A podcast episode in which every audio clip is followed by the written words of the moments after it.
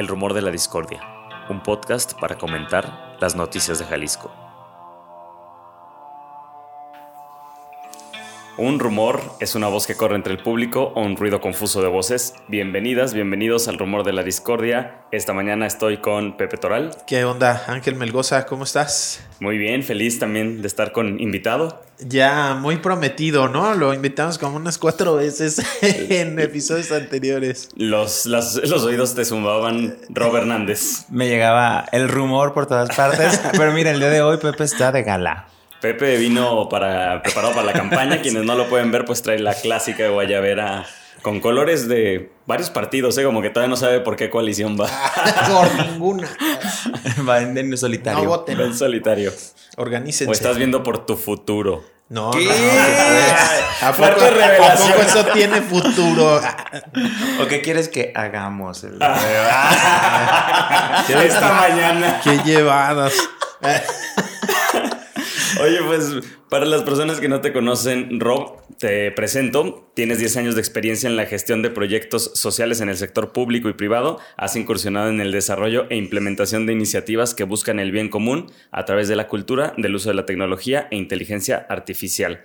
Pues has impulsado a través de todas estas cosas eh, una sociedad más incluyente en temas de derechos humanos, equidad de género, diversidad sexual, no discriminación, transformación digital y participación ciudadana. Además, platicábamos antes de, de invitarte, en- también ya en el programa, que pues estamos en el mes del orgullo LGBTTIQ ¿Más?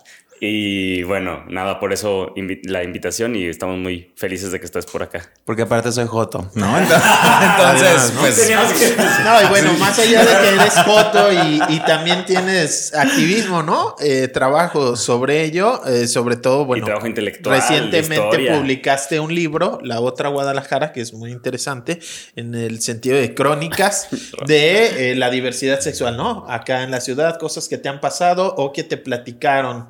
Entonces, bueno, creo que podemos, este, pues empezar por esa parte, ¿no? O sea, ¿por qué otra Guadalajara, no? O sea, eh, ¿En qué se basa el, el referirnos a todo este ambiente de la diversidad sexual, ambiente gay, eh, el convivio de mujeres lesbianas y demás? Porque es como si fuera otra Guadalajara o en muchos años estaba... La otra edad, pues, ¿en qué reside, no? ¿O- o qué? Sí, es que justo. ¿Qué quieres preguntar? Así, o sea, o ¿dónde vamos, señor candidato? No, a ver. Está armando su Ya sé, ya Sí, sé. estructura política. Eh, justo así nace la otra Guadalajara, porque cuando estaba. Fueron crónicas, eh, son 19 crónicas que comencé a escribir desde el 2018, más o menos. Porque pareciera que en el 2018, que son hace 5 años más o menos, eh, pues no estaría muy lejos de la realidad que tenemos hoy. Sin embargo, hace cinco años no había como toda esta apertura cultural hacia proyectos eh, de la diversidad sexual. No había una oferta y no había una demanda como hoy. O sea, ahorita, junio, hay cuatro o cinco festivales ocurriendo al mismo día. Todos los días hay cuatro, cinco, seis eh, talleres, ponencias, conferencias, fiestas. Va a haber unos gay games. Va a haber unos gay ¿no? games en noviembre. Entonces, en el 2000 Ahorita explican que eso es...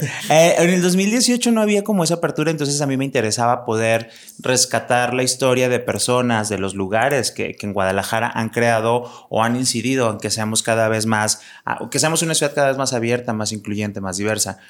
Y eh, pues me puse a reflexionar y claro, cuando yo era ah, chavito, eh, era como que muchas personas conocían o hablaban de, o sea, el, el- lo que se ve no se pregunta, podría resumir el, el, otro Guadalajara, es de, todos lo vemos o todos lo veían, todos lo conocían, muchos lo frecuentaban, pero nadie se animaba a decirlo de, ah, yo fui a Caudillos, ah, yo fui aquí, o, ay, no, yo no, o sea, era como, un- era otra Guadalajara, incluso para nosotras, las personas de la diversidad sexual, era como, o sea, sí, los sábados nos vamos de fiesta, hacemos lo que hacíamos, el desmadre, nos juntábamos y el lunes regresábamos como, Con corbata y... exacto, a nuestra vida he- heterosexual, heteronormada, o si no, es- o sea, o al menos como más, En imagen, Reservada. por lo menos, ¿no? exacto, ¿no? Como más a la Como imagen hacia de el Guadalajara. exterior. Sería como si la ciudad estuviera en el closet. Exacto, sí, sí, sí, lo veo. Entonces, para mí esa es la otra Guadalajara, porque en el tema o en, la- en el tema de las identidades va por ese lado, ¿no? Era como, o sea, Guadalajara siempre ha tenido, y yo ahora que he investigado más sobre los ochentas, eh, y cómo se inició el movimiento en Guadalajara, siempre ha tenido mucha apertura y siempre ha sido como la ciudad de desfogue de otras ciudades. Este, por eso se cataloga también como la ciudad, el capital gay de México, porque muchas personas de Ciudad de México venían a Guadalajara a divertirse y a vivir la vida que no podían vivir en sus ciudades. ¿Por qué siendo que Ciudad de México es como catalogada como la ciudad más libre o más incluyente, quizás pionera, ¿no? ¿Por, por qué, se identifica Guadalajara como esta capital gay? Fíjate que, digo, a ver, Ciudad de México, pues es Ciudad de México y siempre nos ha llevado cierta ventaja en temas de política pública, en temas eh, de libertades y de muchas cosas, ¿no? Pero, eh, por ejemplo, eh, también las personas que se llegaron a ser visibles en el movimiento tapatío era porque venían de pueblos del norte, del Bajío, incluso de ciudades del interior del estado, y aquí, como no tenían familiares, no tenían personas que los ubicaran, pues se animaban a ser más públicos. Y si estamos hablando de hace 15, 20 años, no teníamos la inmediatez de la información de hoy. Entonces, digo, eh, eh, ahí lo que más les preocupaba era no salir en las portadas de los periódicos cuando tomaban las fotos de las manifestaciones, porque a lo mejor eso sí podría repercutir. Entonces, Guadalajara se empezó a, a, eh, hacer este centro donde venía mucha gente, incluso de Ciudad de México, podían tener muchas libertades allá, pero luego venían acá a relacionarse y a vivir otras experiencias que a lo mejor allá no se animarían porque incluso hasta entre personas de la diversidad sexual, pues decían, no porque me van a ver, eh, o no porque me van a estigmatizar, o no por esto y lo otro. Entonces, eh, así es de manera personal el acercamiento que he tenido de cómo Guadalajara se ha ido conformando con este imaginario de pues vamos a Guadalajara y la pasamos padre, aparte de que tenemos fama de Desmadre, guapos. guapos, guapas, guapas, guapes en Guadalajara, ¿no? Entonces, creo que por ahí va un poco. Oye, sí había cierta razón, ¿no? Detrás de esto, más allá de que me vayan a ver si había consecuencias. Yo platicaba con Arcelia Paz, que es eh, académica investigadora de este tema, mujer lesbiana, entiendo. Eh, y ella me decía que en los años 80, por ejemplo, en una de las primeras manifestaciones públicas, se toma una fotografía que justo entiendo que salió de acá del Parque Rojo. Y, y que las personas, bueno, ahorita nos dices, si hay un error, ah, me lo echas la culpa a mí, ¿no? No a, no Arcelia, saludo. Este, pero ella decía que salieron sus caras en los periódicos y que sí hubo casos que los corrieron de la casa, que los corrieron del trabajo, o sea, sí había consecuencias realmente, ¿no? No era tanto, o sea, era real eh, la sanción social, ¿no? La, la, represión. Sí, o sea, incluso hasta los años 2000, la, la, manera en la que Jaime Cobian, un activista de la ciudad de Guadalajara, inicia su movimiento, él vendía aparatos electrodomésticos en una tienda de aquí del centro. Entonces, justo como era gerente y podía como más o menos organizar, de repente se salía a manifestarse. Entonces, una vez era de, oye, ¿dónde estuviste? No, pues que aquí trabajando y en eso en la tele el reportaje con su foto y era como de, mm. no, entonces, incluso, por ejemplo, este... ¿Y lo corrieron o qué? Sí, sí, sí, pues sí, lo corrieron, estaba cambiando de trabajo. Entonces, era lo que las personas activistas de los años 80 se enfrentaban también a esta parte de visibilizarse y manifestarse, pero cuidar su tema personal. A mí no se me hace en vano de que muchas de las personas que iniciaron este tema de activismo, eh, pues hayan decidido retirarse, ¿no? Porque pues nadie te paga por ser activista, ¿no? Y al contrario, pierdes muchas cosas y pierdes muchos temas personales donde sacrificas tu economía, a lo mejor sacrificas una posibilidad de tener un trabajo, digo, a, las generaciones de ese entonces, porque ahorita nadie ya tenemos nada seguro, pero pues de tener como una continuidad y a lo mejor poder jubilarte, poder tener como esta parte, ¿no? Muchas personas lo sacrificaron. Porque pues no, no había como hoy que ya hay personas que les pagan dentro del gobierno específicamente para, promover esos temas, ¿no?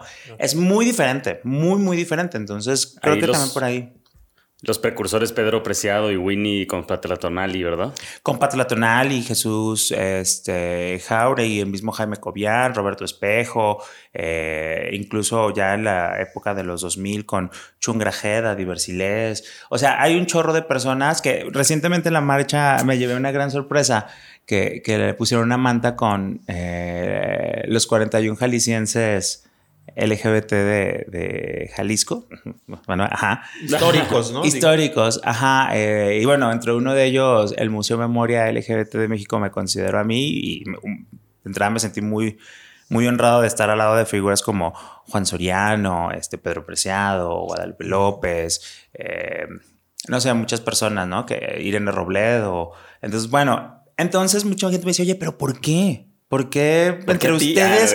No, no, no, que, o sea, porque entre ustedes como que se echan los chayotazos, ¿no? Y le decía, es que, pues si no somos nosotras las personas de la, de la sociedad civil que nos estamos apoyando y nos estamos visibilizando, e, es bien difícil también que esperar que alguna institución o que algunas otras personas o que de fuera vengan a, a reconocer el trabajo que hemos hecho. O sea, a Karina de Velasco que organiza Guadalajara Pride, Andrea Covarrubias, a muchas personas que conocemos desde, o las ubicamos en los eventos, en las manifestaciones desde hace 10 años, a Fest, este Eduardo Rodríguez, y, y que pues hemos estado ahí y que creo que pocas de las personas hemos recibido remuneración por lo que hacemos.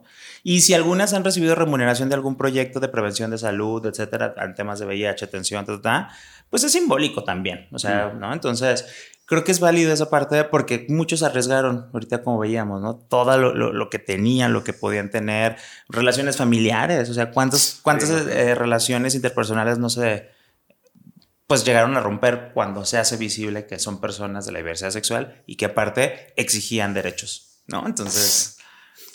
Oye, eh, este tema también en lo político, ¿no? Yo me acuerdo que pues estábamos estudiando y, y, no recuerdo si fue en 2009, creo que sí, que sale Miguel Galán como el primer candidato, mm. ¿no? O sea, es realmente reciente, pues, ¿no? Bueno, habrá gente que diga, 2009 ah, hace muchísimo, pero en temas de derechos humanos es nada, ¿no? O sea, en temas de derechos humanos pues es nada. Que el primer hombre abiertamente homosexual pueda candidatearse, ¿no? O sea, ah. porque antes era... Aquí en Jalisco. Quizá, sí. En Guadalajara. En Guadalajara. En Jalisco ya había Quizás se habían lanzado, pero no lo podían decir abiertamente porque eso implicaba ya casi, casi. Bueno, pues. Miguel Galán específicamente a la alcaldía de Guadalajara. En Jalisco ya había habido otro candidato a Teocaltiche, justo en las elecciones del 2006. Em, él fue como el primer candidato abiertamente homosexual a una presidencia municipal, que justo fue impulsado por, por, digo, por Jaime Cobian, Rodrigo Rincón, que en los, de los 2000 al 2009, no, bueno, Jaime desde antes, pero eh, se dedicaron a hacer y deshacer partidos políticos. O sea, literal, hacer un partido político, apoyaban causas eh, progresistas o de izquierda, perdían elecciones, deshacían un partido. Venían otras elecciones, hacían otro partido. No, a ver, eh, digo... Quizás es lo que quiere hacer aquí Pepe, ¿no? Es una de sus Oh, dale. El señor candidato, por favor. Este. Sí, con Miguel, que se ganó mucha visibilidad en esa, en esa, en esa campaña. Y que yo siempre digo que es como, son en, son en varias partes y yo creo que todo abonado, ¿no? Eh, por eso en el libro de la otra Guadalajara trato de abarcar temas culturales, de activismo, del entretenimiento, porque, por ejemplo, a mí me sorprendió mucho cuando platiqué con Roberto Espejo, la gorda, que es un transformista, pues ya con una gran trayectoria aquí en México, que, por ejemplo, él fue candidato como en el 92, 94, más o menos, no recuerdo, eh, a candidato a la diputación del, según, si no mal recuerdo, como del distrito, lo que ahora se conoce como el distrito 10. Chapalita y toda esta parte. Donde ganó Kumamoto. Ajá, sí, que justo creo, lo, bueno, lo que cuenta Roberto es que en realidad él ganó las elecciones y que por un tema de homofobia pues no reconocieron. O sea que literal de todo el país, el único como lugar donde tuvo como este la... No te creas que en ese sí... O algo no me acuerdo, está en el libro, porque no traigo los datos, pero bueno, creo que al menos ahí sí alcanzaron el 3-4% y todos los demás del partido perdieron mm. el registro. Mm. O sea, le hubiera sido suficiente para mantener el registro con la votación de ese distrito. Ajá, algo así, no me acuerdo bien, está ahí en el libro porque es que bueno, son un chorro de datos y justo ahorita lo que quiero y, y era como el comentario eh, de que mucho se ha hablado de que la primera marcha de eh, la manifestación homosexual eh, salió del Parque Rojo. Sin embargo, tuve la oportunidad de platicar con Pedro Preciado, quien abanderó esa manifestación y no fue del Parque Rojo. Entonces... ¿De dónde eh, fue? O quizá era otra manifestación. No, era esa, pero estoy escribiendo una crónica al respecto. Ah, no, es que fíjate que platicando con él estuvo muy interesante porque, a ver, el contexto. Exclusiva. El contexto de la primera manifestación se da en la campaña de 1982 de Rosa María Ibarra Piedra que era del Partido Revolucionario de los Ibarra de Piedra, sí. Ibarra de Piedra, ajá, algo así. Entonces, en el partido, sobre todo en Jalisco, se forma eh, un, como un comité de lesbianas apoyo. y homosexuales, que es Clary. ¿no? Entonces, eh, ahí justo, haciendo como esta analogía, el Pedro, o en este caso el- el equipo de Pedro de Gol, el Grupo Orgullo de Liberación Homosexual, utilizaron la plataforma política para posicionar su movimiento activista. Entonces le dije, oye, que, o sea, ahorita todo- todos los políticos se aprovechan de, Al revés. del activismo y ustedes lo utilizaron. Me dice, pues, pues sí, o sea, utilizamos eso. Entonces, en esa primera manifestación fue porque lo arrestan a él por el- porque estaba en una reunión con otras personas que eran afeminadas o la gente pensaba, entonces llaman a la policía, estaban en un restaurante, llaman a la policía, llega la policía y se los lleva a los comensales, ¿no? Entonces eh, lo meten Por, a... eh, ma- eh, ¿cómo se dice? Agresión a las buenas costumbres. Ajá, exacto. Ese tipo de, cosa así. de faltas administrativas absurdas. Ajá, de eso. Y entonces, pero él en ese entonces, que eso todavía tengo que investigar, pero bueno, él tenía como fuero por ser eh, candidato, Candidato. y lo llevan a la cárcel. Entonces ya cuando lo llevan a la cárcel y ven que dice de, ah, pues es candidato, no, pues sácalo, ¿no? Entonces ahí es cuando viene la primera manifestación de, oye, o sea, Pedro a mí me, me- me lo pude salir porque pues yo no, eh, porque pues tenía fuero, porque supieron que era yo y este, de ahí pues se hace la primera manifestación. Del, de los separos. O sea, no saliendo de los separos, ajá, ya se, se organizan y hacen esa primera manifestación para exigir que pues no se puede seguir tratando así a la persona. O sea, él tuvo la fortuna de decir, bueno, yo era candidato y pero pues no se vale, ¿no? Mm. Entonces, por ahí me, y me he enterado varias cosas. Por ejemplo, eh, en los años 80 había, había muchos bares gays, o bueno, lo, que- lo que dicen lo- los documentos.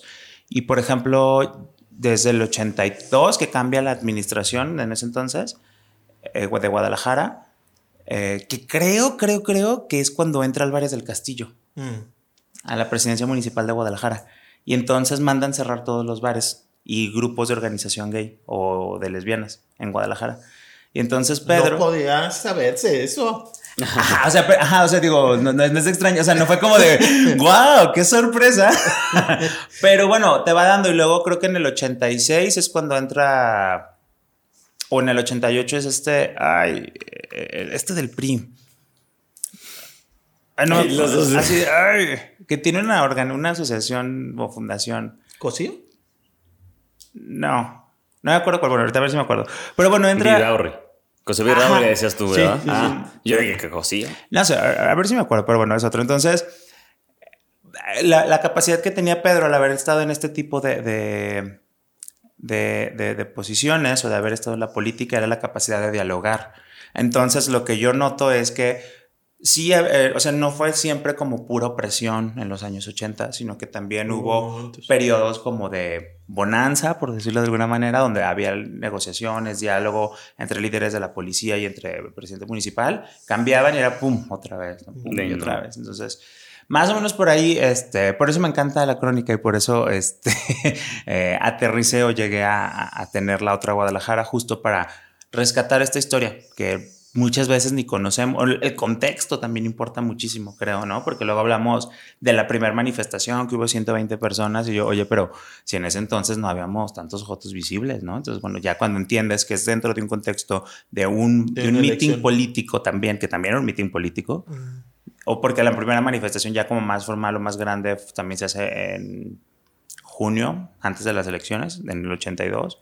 Entonces, este... A ver si nos acordamos ahorita. También, pues es importante que se están cumpliendo 40 años formalmente como del movimiento. No hubo por ahí también una exposición muy importante que hicieron aquí en el ex convento del Carmen, donde recrearon incluso el Mónicas, ¿no? Este espacio que, que también eran los, los antros o los espacios de fiesta, eran espacios importantes para la organización política, ¿no?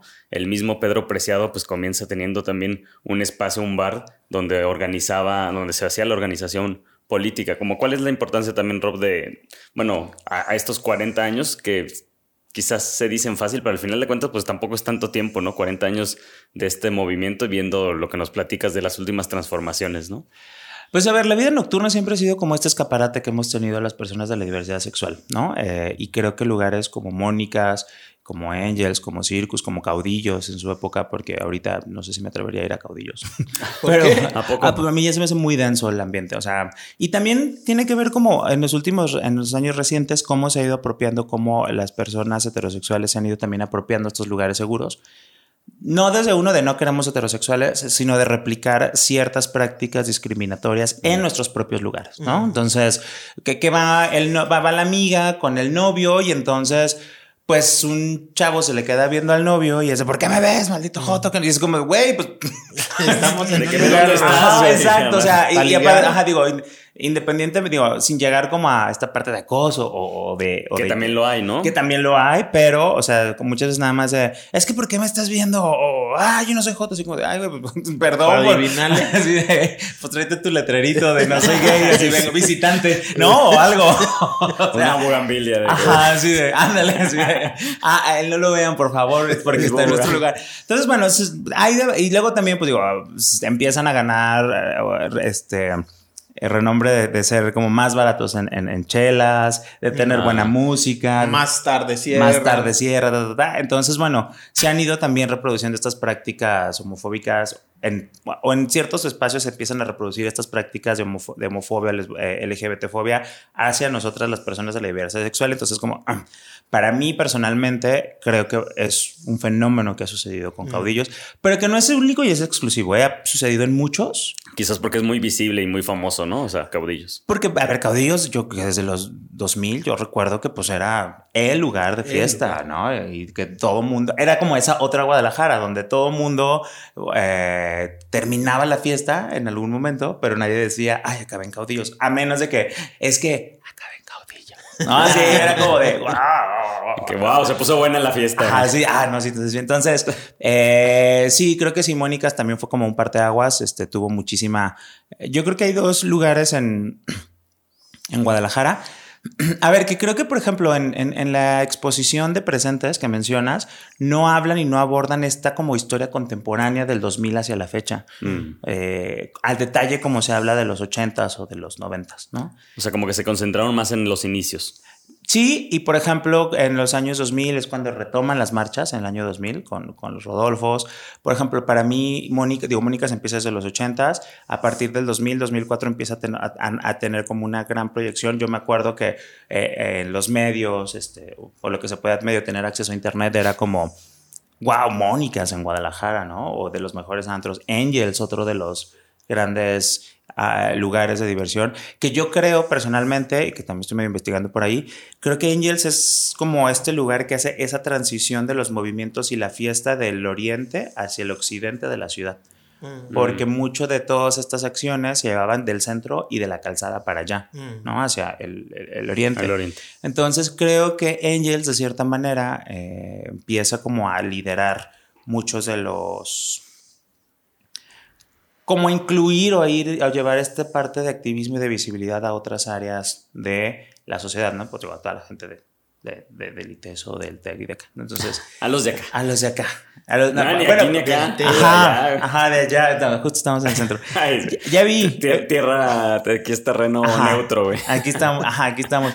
Eugenio Ruiz Orozco es el presidente que entra en el 85. Ajá. Este Priista, sí, entonces todavía. llegó a dirigir el Atlas. Ajá. No es que con los panistas se haya puesto mejor, ¿verdad? No. no. Y eh, Álvarez del Castillo fue el que fue presidente del 82 al 88 que es el que mandó cerrar todo. Pues entre, entre Eugenio Ruiz Orozco y entre Álvarez del Castillo. O sea, digo, independientemente, digo, que, que la administración llegaba y cerraba todo, ¿no? Y entonces eran las negociaciones y ya, pero, o sea, también el contexto, ¿no? Por ejemplo, si buscamos en, en, la hemeroteca del informador, pues no vamos a encontrar nada de esto documentado. Claro. No, o sea, no, no se documentó nada en. A pesar, dice, justo Quiero... todo como escándalos o qué? No, o sea, por ejemplo, en, los libros que sí dice que se documentó, por ejemplo, la manifestación que tuvo gran este, eh, repercusión en medios locales, que es como en cuáles medios locales, ¿no? Porque, porque a ver, también esta parte de la, archivística de las, o sea, pues el informador por eso tiene tanta relevancia, porque tiene una hemeroteca pues, maravillosa. De 100 años. Exacto, ¿no? Entonces, literalmente es como nuestro eje conductor en un muchas, de cosas, ¿no? Entonces, para muchas investigaciones, ¿no? Sí, sí, sí. Entonces, digo, justo cuando vas atando hilos, este, por ejemplo, el mismo Pedro me decía, pues es que la Rosa María Ibarra de Piedra, pues tampoco era como la más progresista, a ver, era en los años 80, o sea, sí se incluyó una, una parte de diversidad sexual de lesbianas y, homosexuales en, el partido, pero pues bueno, no dejaba de ser una señora de los ochentas, con todo eh, la estructura mental que... que Eso sí. exacto, ¿no? Pues. Digo, y, que creo que muchas personas, ¿no? Digo... Pues sí, somos hijos de nuestra época de alguna manera, ¿no? Y del machismo y, del patriarcado. claro. ¿no? Digo, y no es que esté bien o que esté mal ella, digo, al contrario, es entender desde dónde partimos, ¿no? Y que gracias a personas como ella y como otras que han tenido esta apertura, pues es que se han podido hacer muchas de las cosas, ¿no? Entonces... Eh, eh, Rob, de alguna manera sí hay muchos cambios, pero también a veces es puro maquillaje, ¿no? Eh, o sea, hay ciertos temas en donde todavía hay muchísima resistencia política a avanzar. Vaya, que fue el año pasado, que apenas se aprobó el matrimonio igualitario, cuando ya venían dándose matrimonios desde hace 10 años, por lo menos, ¿no? A través de, de recursos legales, así. Todavía hay un montón de resistencia. ¿En qué temas crees que digamos, hablando de política pública, de legislación, ¿no? Que a pesar de que sí se están abriendo estos espacios, que la coordinación de diversidad sexual, que la dirección, o sea, todavía aún así sigue habiendo mucha resistencia, ¿no? A ver, hay muchos temas que son eh, que hacen falta y yo creo que también tiene que ver con la parte de un cambio cultural, ¿no? Que más allá de que estén las leyes, pues bueno, vemos que sigue habiendo crímenes de odio, vemos que sigue habiendo feminicidios, transfeminicidios, eh, y que bueno, muchas existen las leyes, digo, ya cómo operan este, cómo las ejecutan, quizá también es el debate. Porque, a ver, no podemos olvidar, y, y por ahí estaba leyendo hace poco de que, no me acuerdo en qué tema estaba viendo, pero era como de que no podemos traslapar a una institución la, el pensamiento de una persona, ¿no? Porque a lo mejor la institución tiene todo un, un reglamento, tiene un, un, protocolo de atención a, a las poblaciones en situación de vulnerabilidad, pero pues quizá la persona que atiende en ese momento, la policía, el policía, el funcionario, la funcionaria pública que te toca, pues trae unos temas arraigados ahí de discriminación muy fuertes y pues acciona, ¿no? Y entonces no vamos a disculpar a la institución, tampoco vamos a disculpar a la persona, pero bueno, pues es también como ir, ir midiéndole, ¿no? Por ejemplo, en el tema del matrimonio igualitario, o sea, lo único que sucedió el año pasado es que se homologó el Código Civil de Jalisco. En teoría ya desde el 2010 en Ciudad de México se empezaron a casar y desde el 2016 por un dictamen, bueno, no sé bien el nombre, pero de la Suprema Corte de Justicia de la Nación, ya se declara anticonstitucional que no se puedan casar personas del mismo sexo. Lo que tienen que hacer es que pues muchas veces era a través de amparos. O sea, mm. iban, les decían no pueden, metes el amparo y a fuerza me tienes que casar y bueno. Exacto, ya. Entonces, hoy, por ejemplo, en varias eh, ciudades, por ejemplo, Guadalajara fue una de las también de las que a partir del 2016 pues ya no te pedían el amparo, ¿no? En ciertos casos. Entonces, también es como esta parte otra vez del tema cultural de, bueno, si yo sé que ya está esto, y de todas maneras lo voy a terminar haciendo, pues bueno, ya no pido amparos. Entonces, desde el 2016 empieza a ser de una manera como mucho más, más masiva. Este, por ejemplo, eh, hice un documental justo sobre el matrimonio y en el año 2020... ¿Se puede ver por ahí? Estoy por subirlo, digo, porque lo estrené en el 2020. Yo creo que ya va a estar en, en YouTube, por ahí.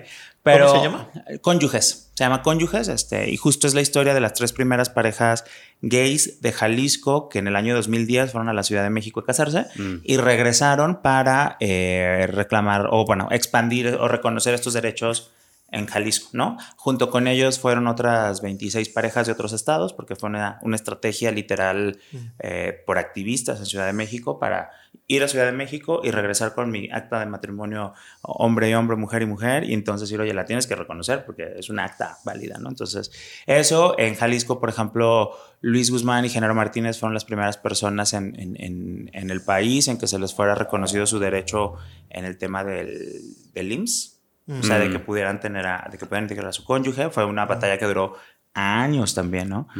Y entonces, por ejemplo, ahí en el año 2020 hice una pequeña investigación de cuántos matrimonios entre personas del mismo sexo había habido en Jalisco, en todos los municipios. Y del 2000, desde el 2010 hasta el 2020 más o menos, bueno, finales de 2019, que fue cuando en realidad acabé de, editar el documental, había alrededor de 1.300 matrimonios en todo Jalisco. Lo sorprendente de ahí es que, eh, por ejemplo, en Guadalajara, hasta que no empecé a pedirlo desagregados por sexo, o sea, si se habían casado hombre-hombre o mujer-mujer, no los tenían registrados desagregadamente. Ajá. Mm.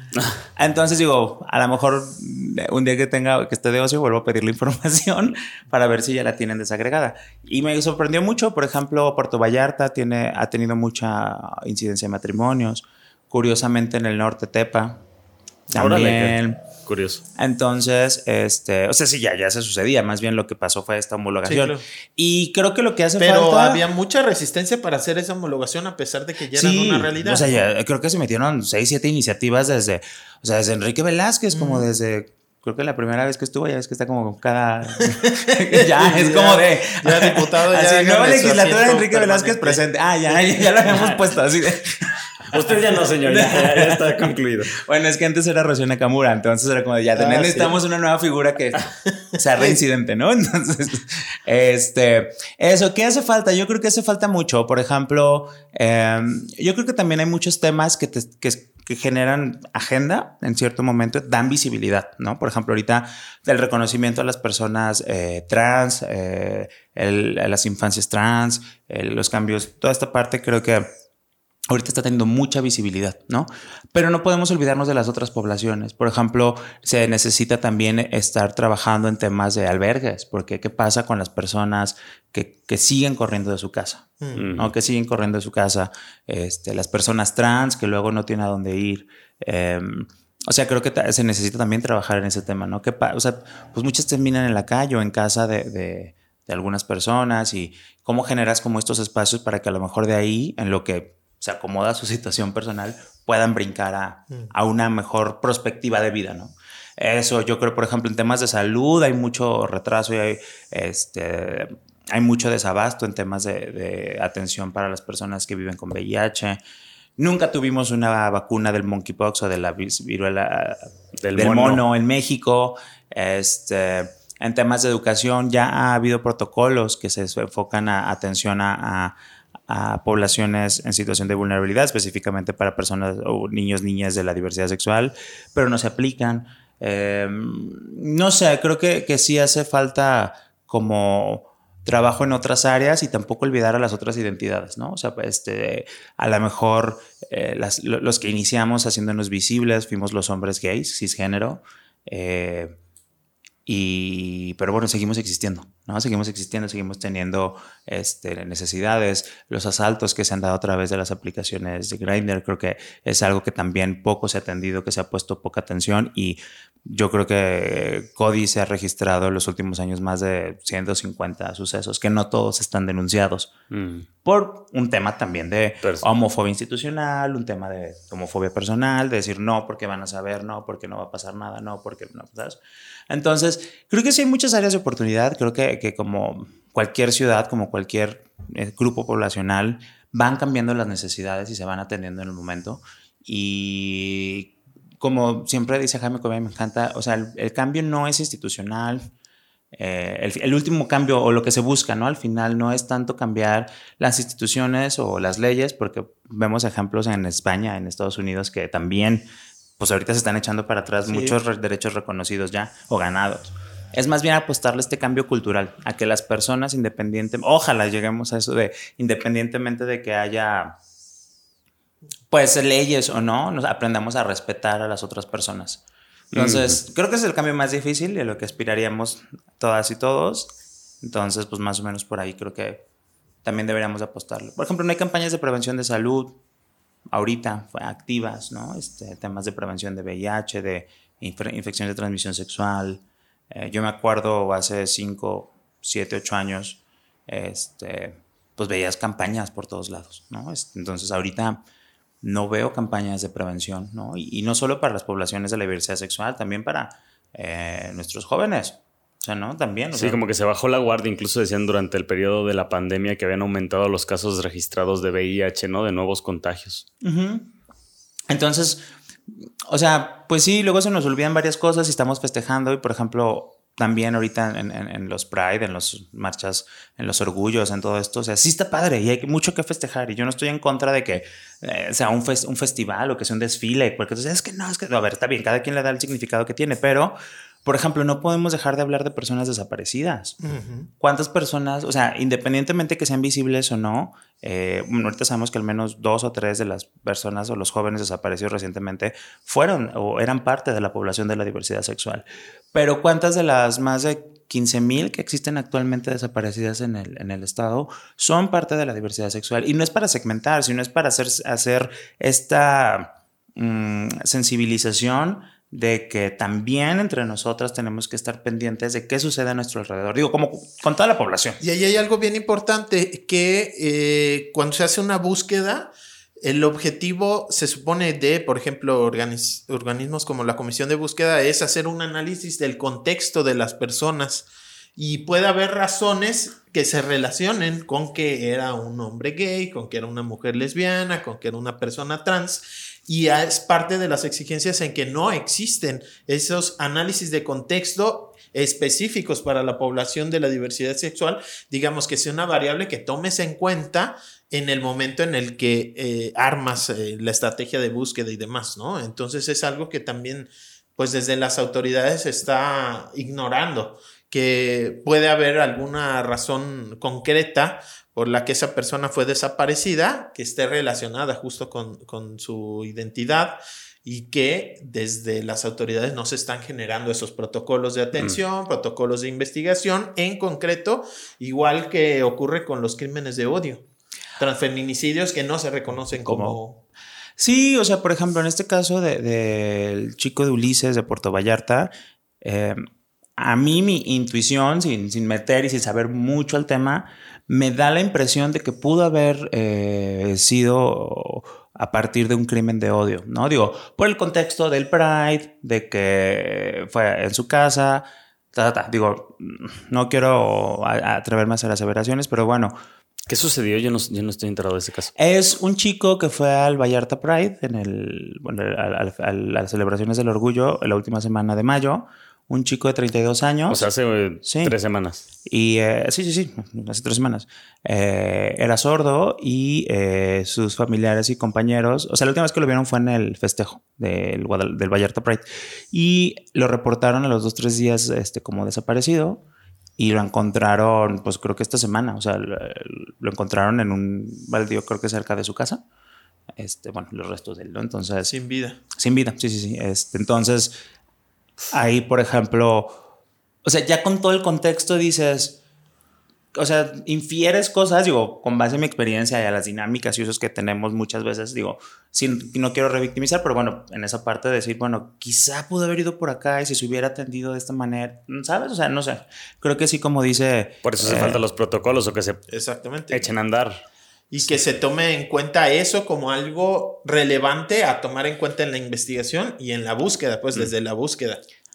Sí, o sea, me sorprendió también, por ejemplo, platicar con, eh, hace poco sobre crímenes de odio y que no están tipificados, ¿no? O sea, en realidad no existen. Es un agravante en, en, el de homicidio. Ajá. Es un agravante, es decir, si se comprueba que te maté y además tuvo algo que ver con lo de odio, ¿no? Por tu identidad o te, echan cinco años más o no sé, ¿no? Pero como tal. Para la búsqueda. ajá, pero, o sea, pero para la búsqueda identificación, o sea, no. Según, bueno, no sé, pues, pero.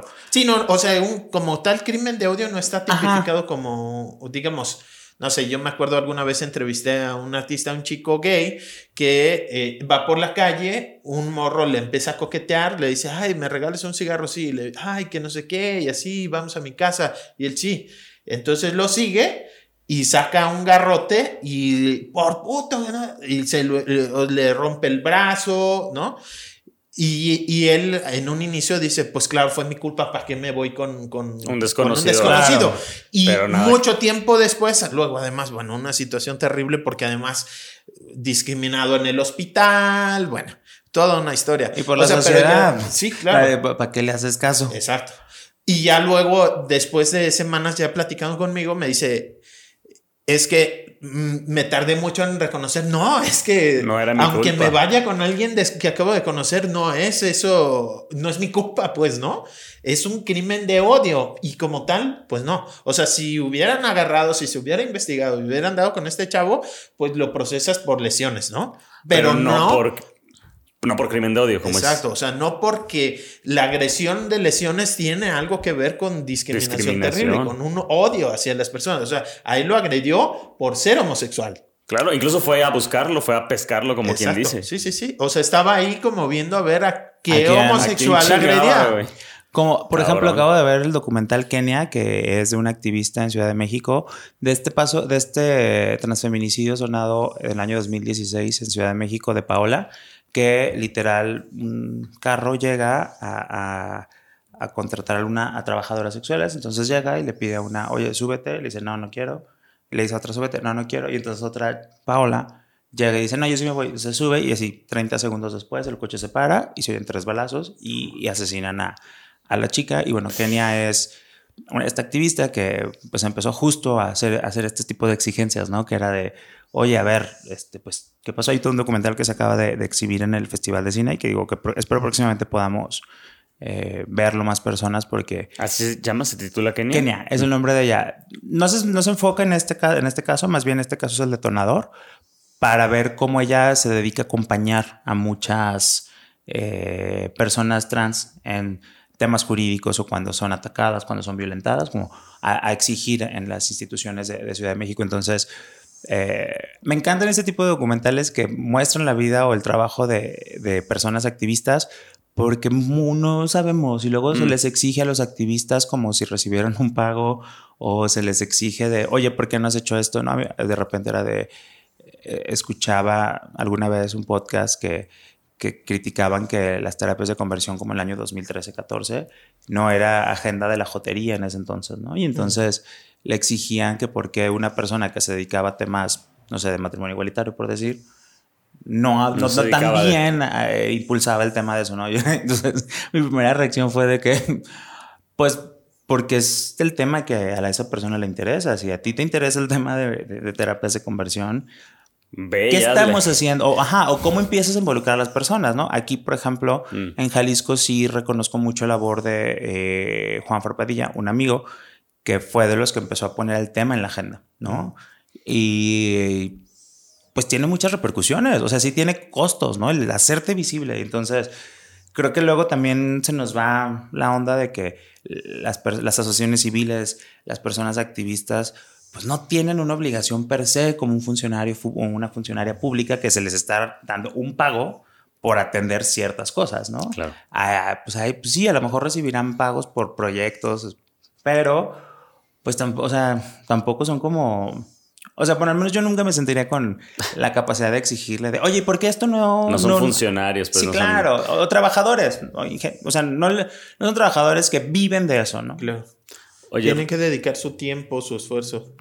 Oye, Robo, un poco ya hemos platicado con estas preguntas que te hacía Pepe de los retos, digamos, externos, ¿no? En términos de legislación o de política, pero yo también sé que tienen muchos retos como al interior. Luego queremos ver los que no estamos quizás tan, tan metidos en la comunidad este, LGBTTIQ más, eh, como, como si fueran una cosa homologada y como si fueran algo súper unido y, y pues también hay mucha diversidad dentro de la diversidad, ¿no? Y también están prácticas que seguramente vienen replicándose en estas de la homofobia, incluso adentro, ¿no? O prácticas de discriminación. ¿Cuáles, ¿Cuáles sentirías tú? Yo sé que quizás va por ahí, por este lado del, de- del tema de la transformación cultural, pero estando tú dentro y siendo también una de estas personas reconocidas en el estado de Jalisco, em, como influyente ¿no? en, la comunidad, ¿cuáles crees que serían los retos principales y qué se puede hacer también dentro de la comunidad para superar esto, estos retos? Pues yo creo que tenemos que luchar mucho con esta homofobia interna que tenemos las personas, con la cual crecimos, pues. O sea, eh, por ejemplo, cuando leía a Gabriel J. Martín eh, poder definir qué era la homofobia interna- internalizada, en la cual decía, todo lo que haces, o todo lo- cuando te llegas a pensar o a cuestionar si hacer o no algo que cualquier persona heterosexual no se pensaría, eso es parte de la homofobia internalizada. Y yo decía, pues, ¿como, qué? Me decía, por ejemplo, si vas por la calle con tu pareja y entonces le quieres agarrar la mano y, vas, y dices, ay, pero estoy en la calle, pero eso es. Y no es que, no es que estés mal tú, sino es, es, un, bueno, es un tema pues, social, es un tema más este, estructural, que bueno, que tenemos que trabajar, ¿no? O de repente que estás en una plática, ambiente de trabajo, y a lo mejor, pues, estás fuera del closet, eres visible, pero todos te empiezan a platicar de, ay, es que mi esposa, mis hijos, ay, no, es que yo con mi amigo, es como de, ¿no? Ah. Es como de, o sea, ¿por qué no mencionar lo que es? Lo que es tu pareja, tu novio, tu... O decir, ah, no inventes, otra vez fui, que me conocí, ta, ta, ta, ta, y entonces sí que de que, ah, sí, sí, sí, no, no, sé. o sea, y que yo no puedo externar abiertamente de que, no, no inventes, es bien chavo y estaba bien guapo, ta, ta, ta, ta, porque, pues digo, también hay, otra, hay otros, hay, digo, hay situaciones en las cuales, por ejemplo, un, un, activista de España se fue a vivir a Abu Dhabi acompañando a su esposo porque era algo, algo diplomático, etcétera. Y entonces él dice, es que mm, ocultar mi identidad era un parte de sobrevivencia, ¿no? O sea, ah. también está, o sea, están los dos polos, ¿no? O sea, tampoco es como... Como no todo es por homofobia o sea, sí, ajá, ajá, exacto. No todo es como de interna. A lo mejor es de, oye, pues yo en, en Guadalajara puedo ser abiertamente, pero no sé, quizás si me voy a Sinaloa o Sonora, pues sí, a lo mejor por precaución modificaría ciertas cosas. Digo, por mencionar algo. Allá son más abiertos. Entonces, bueno, de entrada eso. En segundo también, luego creo que las personas tenemos muchas expectativas, ¿no? Digo, por ejemplo, de entrada a mí no me gusta hablar de comunidad LGBT mm. porque no somos una comunidad en sí. Porque yo identifico. Son muchas comunidades, ¿no? Sí, porque yo creo que la comunidad, o sea, una comunidad. Ajá, pero es un. Eh, me gusta y muchas personas activistas se refieren a población, porque mm. la población pues es muy diversa, ¿no? Claro. Entonces, cuando hablas y de grande. Y gran, ajá, digo, la última encuesta dice que somos aproximadamente el 10% de, de, la población en México, ¿no? O sea, ya, cuando está con, con una eh, metodología que pueda respaldar un poquito esto, ¿no? Y la comunidad por lo general es como un grupo, segmento de personas como situado, delimitado, con ciertas características que les unen. Entonces, cohesionado. Eh, cohesionado, ajá, es, aspiraría que fuéramos a una comunidad. Y también dentro de la misma población de la diversidad sexual, pues hay mucha diversidad, ¿no? O sea, por ejemplo, yo les digo, bueno, sí está padre todo el tema de las personas trans, y yo puedo tener empatía, y yo puedo apoyarles, y yo puedo luchar de la mano con ellas, con ellos, con ellas, pero yo nunca, por más que, que conozca, voy a poder experimentar lo que vive una persona trans, porque yo no he seguido ese proceso, ¿no? Entonces, sí hay vivencias muy específicas, o con las mujeres lesbianas, o sea, tenemos problemáticas las mujeres lesbianas y los hombres gays muy diferentes, ¿no? Hasta en temas de salud, o sea, eh, el tema del cuidado, el tema de, de, la prevención sexual es muy diferente, entonces... Sí, podemos ir de la mano, apoyar a que se hagan políticas públicas, a que se haga esta atención a temas, pero pues sí son cosas como muy, muy concretas, ¿no? Lo que yo aspiraría es también, por ejemplo, acabo de, tener un taller, un tema este, de temas de sexualidad, todo eso, y pues me sorprendió saber cómo, o sea, cómo el aparato masculino prácticamente es igual que el, aparato femenino, o viceversa. ¿no? O sea, desarrollado a través de los sí, evoluciona de forma distinta, pero básicamente es, el mismo. Es lo mismo, ajá, es lo mismo, ¿no? Entonces yo dije, o sea, yo la verdad, o sea, también habla de la deficiencia de la educación sexual que, que tuve o que hemos tenido. Entonces es como de, wow, o sea, no es como que, o sea, y, y también más enfocándose más en la parte de, las zonas de placer, las zonas erógenas, ¿no? Y es como entender muchas cosas que luego lo escuchaba, lo veía o en chistes, ¿no? Sobre todo con mis amigas lesbianas y que yo, ah, pero no entendía por qué no. Y era porque, pues, pues, porque, no, o sea, porque uno, no tengo vulva y dos, nunca he tenido, eh, o sea, no, he tenido una relación sexual vulva con vulva. Entonces, no, y, aunque haya estado con una mujer, pues no es lo mismo de, estar con un aparato reproductor masculino que con... Entonces, bueno, todas esas cosas a mí me, me hacen eso, el respeto. Creo que es, para mí ese es el gran reto, ¿no? El respetar la diversidad, el poder... Eh, pues incluirnos y hacer alianzas entre las mismas personas de la diversidad sexual, creo que es eso. Y también hacer consciente de que estamos reproduciendo muchos temas machistas dentro de la, mm. de la, de la población LGBT. Por ejemplo, creo que es histórico también la invisibilización de las mujeres de la diversidad sexual. Mm. Entonces, creo. De hecho, pues ahora la segunda manifestación, la marcha del orgullo, eh, me decía, eh, fascinación que va a ser la primera que encabezan mujeres lesbianas. En tantos años que se viene haciendo, pues había sido hombres gays, que familias, que personas eh, trans, pero mujeres no, ¿no? O sea, había sido como, eh, por lo menos en esa, ¿no? Porque hay varias manifestaciones. Eh, en esa, en concreto, Marcha del Orgullo, nunca había sido encabezada por las mujeres lesbianas, a pesar de que es LGBT, ¿no? O sea, es como la primera población que se menciona. Sí, o sea, por ejemplo, ha habido varias, por ejemplo, o sea, sé que eh, en Guadalajara Pride lo encabeza Karina Velasco, que es una, una mujer lesbiana, y también he conocido la historia, por ejemplo, de la primera marcha lésbica que fue en el 2012, que justo surge con, con Karina, Andrea y otras chicas del Cux. O sea, empieza siendo como un movimiento de, de estudiantil. Ajá, bueno, era una marcha universitaria, universitaria, como de lesbianas y empieza a crecer eh, hizo fue en el 2012, entonces, em, no sé, a mí en mis proyectos culturales, eh, digo, en el momento me frustraba de no poder tener más participación de mujeres mm. lesbianas, pero después dije, pues es lógico, porque pues soy un hombre gay, cisgénero, y mi círculo inmediato, pues son más hombres gays, cisgénero, ¿no? Entonces, en los últimos, el último, los últimos proyectos que he hecho sí me ha gustado que ha tenido, he tenido más participación de mujeres de la diversidad sexual o de personas trans o, incluso de personas queer eh, o género fluido. Y eso me emociona mucho, ¿no? Porque a fin de cuentas, lo que yo creo que puedo hacer desde mi privilegio de ser un hombre gay, cisgénero medio blanco, es cómo estos espacios los puedo hacer para visibilizar otras voces, otras historias, ¿no? Entonces, eh, pero entiendo que es un proceso y que también es como ir conociendo a las personas, cuál es el objetivo con sus proyectos, también porque digo, también dentro de, la historia del, movimiento LGBT, pues bueno, ha habido muchas personas, lugares que pues han querido aprovechar, ¿no? Tanto económicamente o social o políticamente, ¿no? O sea, ahorita soy tu aliade, pero pues ya tengo lo que quería, muchas gracias, ¿no? Y se va al Partido Verde.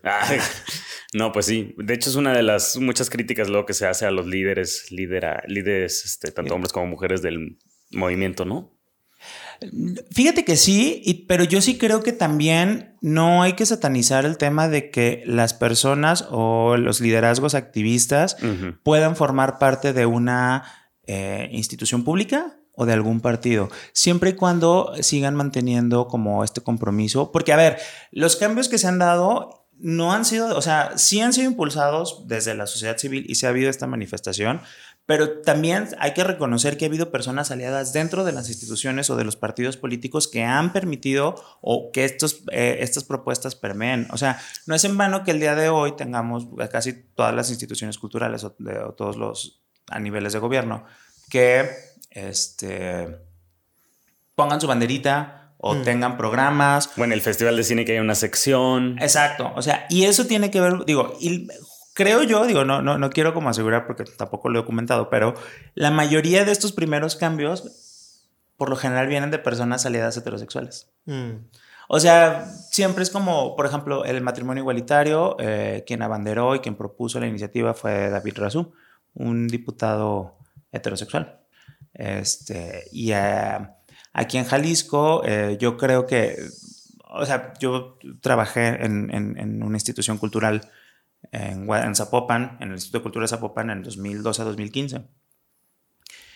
Y ahí lo más disruptivo que hicimos en temas de diversidad sexual fue hacer un taller de no discriminación para todos los trabajadores y trabajadoras mm. Y hacer una presentación del libro de Jaime Cobian que se llamaba Los Jotos. Mm. Y entonces todo el mundo me decía, pero ¿por qué no hiciste más? Y yo, pues, porque uno, no había la oferta y la demanda que hay ahorita.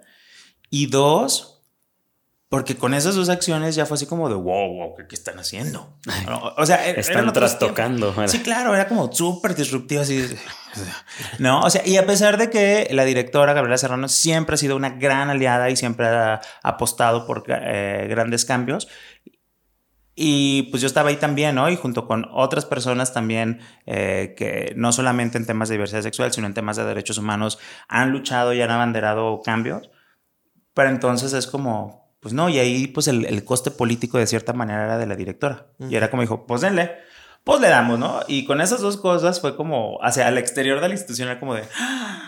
Y para nosotros era normal, ¿no? Pero eso te habla de que también en ciertas instituciones pues tienes que pedir aprobación de ciertas personas y que más allá de que digas, ah, se están sometiendo, pues no, pues así funcionan las instituciones, ¿no? Y en las empresas también, que ahorita hay muchas empresas que ya tienen sus áreas de, de diversidad sexual, que les dedican presupuesto y que ya tienen ciertas acciones, también tuvo que haber iniciado por alguien que lo propuso y que alguien que dijo sí, ¿sabes? Entonces, creo que siempre ha habido como mucho esa alianza de, y que, claro, yo no, no, no quiero dejar de que de fuera que estos cambios también han venido mucho de esta exigencia, esta labor y esta constante manifestación de la sociedad civil, que luego pocas veces lo reconocemos. ¿no? Mm. O sea, creo que grandes, muchas de las libertades que vivimos hoy en Guadalajara eh, son la cosecha o el fruto de trabajos que se iniciaron hace 40 años sensibilizando, incidiendo, manifestándose y que el día de hoy tenemos las condiciones con funcionariado público sensible que cree en estos temas, que le apuesta a este tipo de sociedad y que, bueno, pues se ha hecho como este cambio, ¿no? Entonces, creo que es una mezcla y luego se nos olvida y decimos, sí, sí, sí, se hizo por arte de magia y es de, ay, no.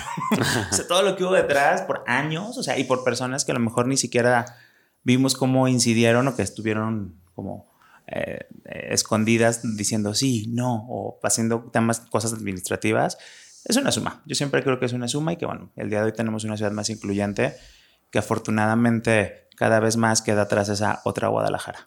Rob, antes de terminar, estás todavía haciendo algunas presentaciones de libro, de crónica y demás, pero pues ahora qué estás planeando, ya que siempre estás planeando cosas. Siempre estás haciendo Además de la chamba normal, ¿no? O sea, en estos temas. Sí, fíjate que eh, me, me, ha gustado mucho la recepción que hemos tenido con este libro. y me ha dado como una responsabilidad muy grande. Lo acabo de presentar en Ciudad de México y nos decían, pues, estudiosos de allá que es el único libro en el México contemporáneo, pongámosle de unos cinco años para acá, que se hace del estilo, que a través de la crónica que no es tesis, que no es un documento académico per se, eh, rescata la historia o retrata la historia eh, de la ciudad en temas de diversidad sexual. Entonces, pues eso me dio como, o sea, me emocionó, pero al mismo tiempo me dio como una responsabilidad por decir, ay, güey, ¿no? Por ejemplo, acaba de morir Gabriel Román Lapinal, uno de los personajes que sale en el libro la semana pasada, algo así. Y entonces, pues muchas personas no lo conocían o no conocían el trabajo que había hecho Gabriel. Y pues ahora uno de los lugares donde se va a poder conocer su legado en el show nocturno de variedades en Guadalajara, pues es en el libro, ¿no? Mm. Vida Café dejó de ser el dueño que creó Vida Café, un, un, bar para jóvenes eh, LGBT de como 2000 a 2000, bueno, lo acaba de traspasar el año pasado, justo el día que lo presentamos en la FIL, o sea, fue y estaba bien emocionado porque su labor con Vida Café acabó el día que presenté el libro y donde se retrata un poco su historia. Entonces dije, o sea, y luego, Cerró un ciclo.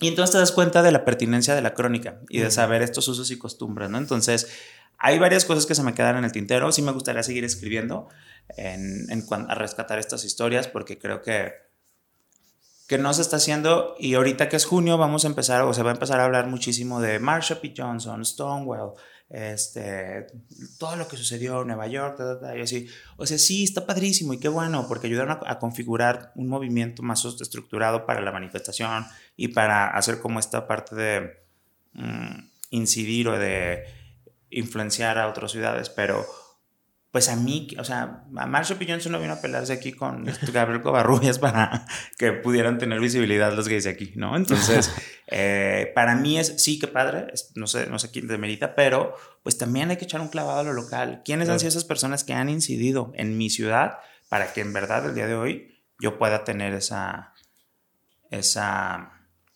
pues posibilidad de mostrarme abiertamente eh, como eres. O con menos temores. o, sea, o, sea, sí, pues, pero bueno. Eh, pero bueno, ¿quiénes han incidido directamente? Se puede conseguir. ¿Estás preparando tu segundo libro? Pues no, digo, este primer libro nunca. Eh, nunca pensé que fuera a terminar como un libro, eran crónicas, entonces sí terminó como libro, entonces no sé, pero sí estoy preparando otra, o sea, sí quiero... Eh, otra tanda. Otra tanda de crónicas y lo pueden conseguir, actualmente está en el Museo Memoria LGBT, que está en Hidalgo, número, en 8 de julio número 76.